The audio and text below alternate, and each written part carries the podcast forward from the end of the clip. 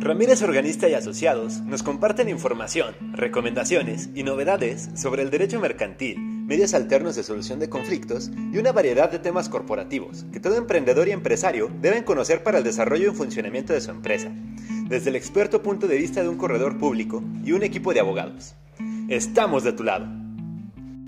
Hola, buenos días. Bienvenidos a su podcast Aliado Empresarial. En esta primera emisión estamos estrenando podcast aquí en el despacho y la primera sección que vamos a hablar o de los primeros temas que vamos a hablar es la guía del emprendedor. En esta sección vamos a tener diferentes capítulos y el primero de ellos, que es el que va a tratarse el día de hoy, son las cinco señales para constituirse en persona moral. Yo soy Estefania Luna.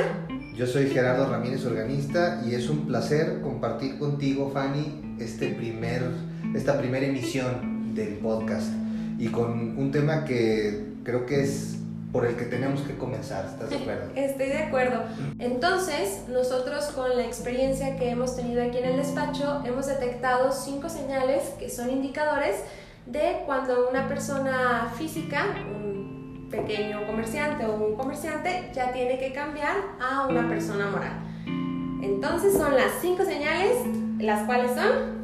Bueno, primero tenemos que, como ya lo decía Fanny, un empresario, un comerciante, una persona física, empieza el negocio, comienza su negocio y va avanzando y en algún momento se involucra a otra persona en el negocio.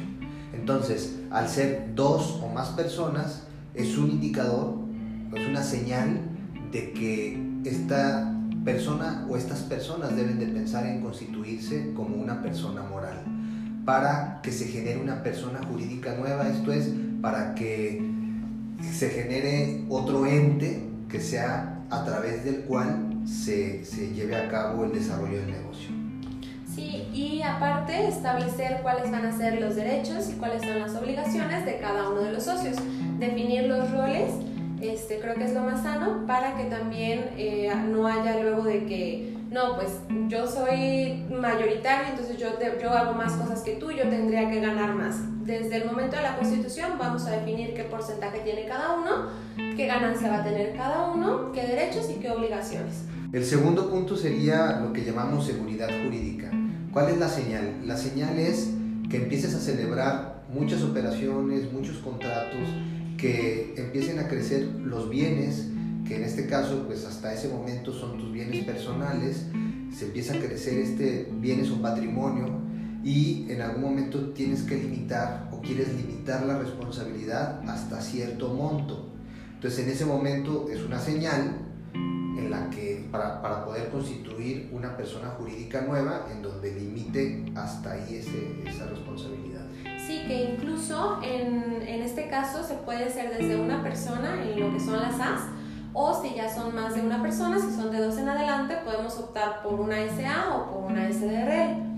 Eh, una SDRL o una SA en donde los socios solo responden hasta el monto de sus aportaciones. Es una característica de este tipo de sociedades, aunque existan otras sociedades mercantiles, pero son las más comunes. Así es, que también las veremos en, en el siguiente episodio para que estén atentos las diferencias entre una SA y una SDRL. Pero bueno, seguimos con la siguiente señal.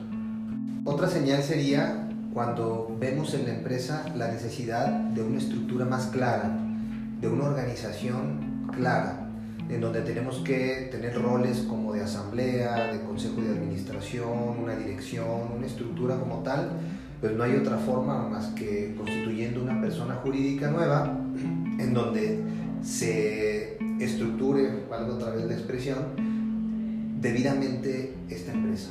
Sí, y de, de, hecho esta estructura se hace desde el principio, desde la constitución de la sociedad, queda muy claro qué cargos va a tener cada persona y qué obligaciones tienen esos cargos. Por ejemplo, en una SA existe el cargo de administrador general único, que es el representante de la sociedad.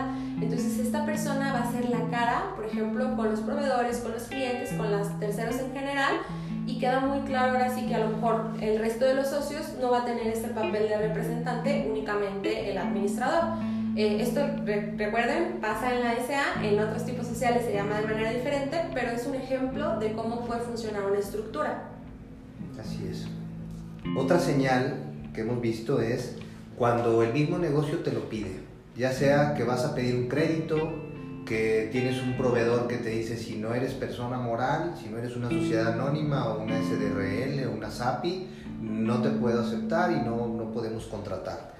Y bueno, pues es, es, es, darle una formalidad frente a terceros. Sí, generalmente pasa mucho, por, incluso hasta por costumbre, de que se ve eh, al momento de hacer negocios o de llegar a algún trato, da más confianza eh, presentarse como una sociedad mercantil, como una persona moral, a hacerlo como persona física. Entonces eso también es un punto importante a considerar porque nos va a permitir crecer todavía más como, como empresa, como negocio. La quinta señal, bueno, si queremos crecer y tenemos una proyección de crecimiento como empresa, también es indudable que debemos de constituir una persona jurídica nueva que nos invite a un crecimiento a mediano y largo plazo. Claro, si queremos tener inversionistas, que más personas confíen en nuestro proyecto, tenemos que cumplir con todos los puntos anteriores que hemos mencionado, tener una estructura clara, tener las reglas del juego ya bien definidas. Entonces, al momento de constituirnos, de hecho existe un tipo social que hablaremos en algún punto en el podcast, que es la SAPI, este, que precisamente permite atraer a los inversionistas mostrándoles una, una estructura muy clara, las reglas del juego definidas y también permitirnos eh, nosotros tener, digamos, una cierta ventaja como fundadores respecto de ellos. Pero bueno, eso también es importante tenerlo en cuenta. Entonces, pues estas son las cinco señales que creemos son los indicadores para que pienses en constituirte ya como una persona moral. Así es. Este, bueno, entonces también queremos escucharlos a ustedes. Si tienen alguna duda, si quieren que hablemos de algún tema en particular, con todo gusto podemos responder sus preguntas en nuestras redes sociales. Tenemos en Facebook nos pueden encontrar como Ramírez Organista de Asociados y también tenemos una página web, ramírez-medioorganista.com, en el que con todo gusto podemos atender sus dudas. En Instagram también, Ramírez Organista y Asociados. Instagram. Así es. Y no se pierdan el capítulo 2, ¿qué tipo social me conviene? Así es, va a estar muy interesante. Este, los esperamos aquí en su podcast. Que tengan muy buen día. Gracias, Fanny. Gracias, Gracias a todos.